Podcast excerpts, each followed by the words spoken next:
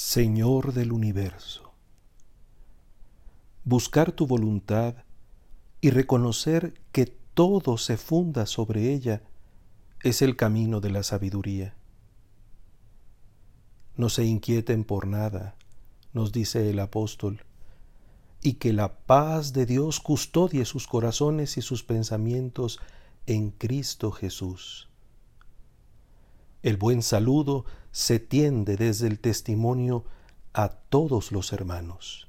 El Dios de la paz esté con ustedes. Como un abrazo que edifica, la mirada del que contempla tu amor alcanza a todos los hombres, más aún a toda la creación. Y cuando profundiza en su sentido, se encuentra contigo, que no haces sino invitarnos a la plenitud de tu propia vida, concediéndonos apreciar todo lo que es verdadero y noble, cuanto hay de justo y puro, lo que es amable y honroso, todo lo que es virtud y merece elogio. Las malas noticias y los momentos difíciles pueden enturbiarnos el panorama. No debemos dejar que nada nos aleje de la primordial certeza de la bondad de la existencia. El reclamo profético viene de ti mismo y es un canto de amor y reclama precisamente la ingratitud ante la generosidad del amado. Has tenido con nosotros todas las delicadezas de la más entrañable ternura. No has dejado de cuidar los más exquisitos detalles, delineando las figuras con extrema elocuencia y estableciendo los pilares con firmeza y profundidad. Tal es el principio de tu obra. No has escatimado nada para que la belleza campee. Todo expresa tu gloria. ¿Por qué entonces la queja, la fractura y el desorden? Antes de que avancemos la osadía de reclamarte en nosotros, tu palabra buena hoy nos recuerda el origen.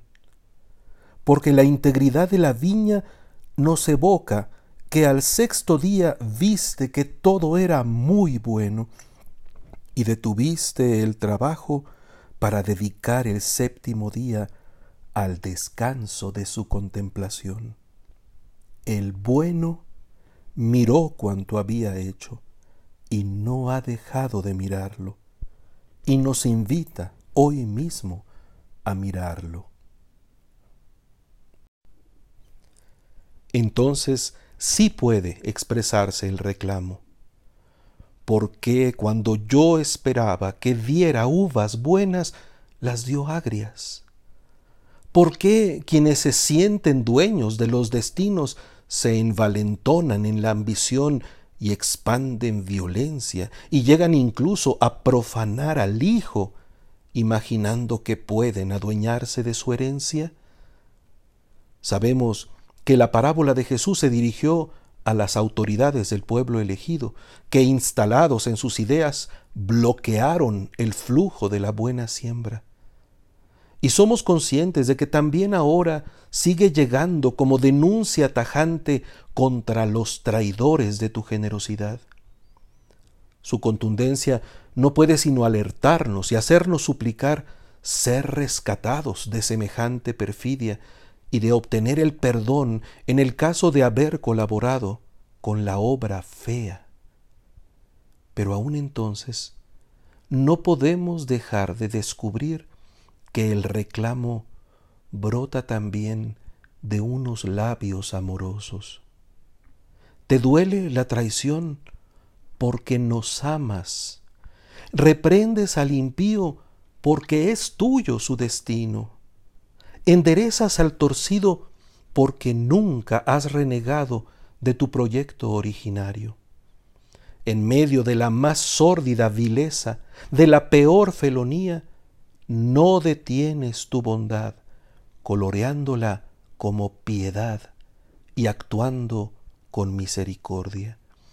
Salvas a la humanidad de su abyección con el gesto más certero de justicia y compasión, convirtiendo la piedra desechada en piedra angular.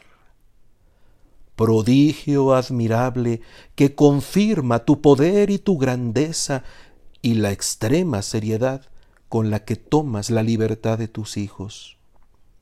Vuelves primeros a los últimos y a los más grandes servidores de todos. Produces los frutos sabrosos del reino con la semilla pequeña de la mostaza. En modo alguno quieres derribar la cerca para que los paseantes saqueen tu viña, la pisoteen los animales salvajes y las bestias del campo la destrocen. Si a nosotros nos indigna el pillaje de las imágenes, es para que intuyamos la infinita agonía de tu propio dolor, que sólo podríamos dibujar como ira.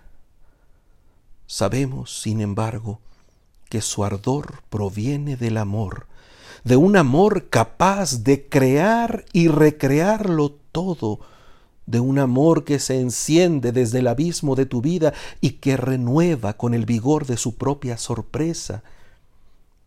Aunque a nuestros ojos se imponga la maldad, y la destrucción y el caos parezcan imponer su grotesca caricatura, la caricia de tu voz nos vuelve a la sintonía de un canto de paz, de la paz de una promesa que no falla y que persevera en el tiempo con el fino trazo de tu eternidad. Si detuviste la lluvia y ordenaste a las nubes contener su fecundidad, fue para que a su tiempo el justo fuera invocado y su salvación esperada. Tu bondad nos confirma en la esperanza. Es ella la que nos da la paz por encima de las circunstancias. Es ella la que nos sostiene animosos, aunque torres se desmoronen y oasis sean desertificados. Tu palabra dirige nuestra atención al bien, al bien que nace entre los gemidos del tiempo nosotros somos testigos. Tu paz sobrepasa toda inteligencia. En el recogimiento de la fe queremos experimentarla y compartirla como misión. Seremos portavoces de su dicha por el impulso de tu espíritu. Dóciles a tu voluntad, en tu paz nos alegramos y llevaremos a todos los hermanos el anuncio de tu amor victorioso.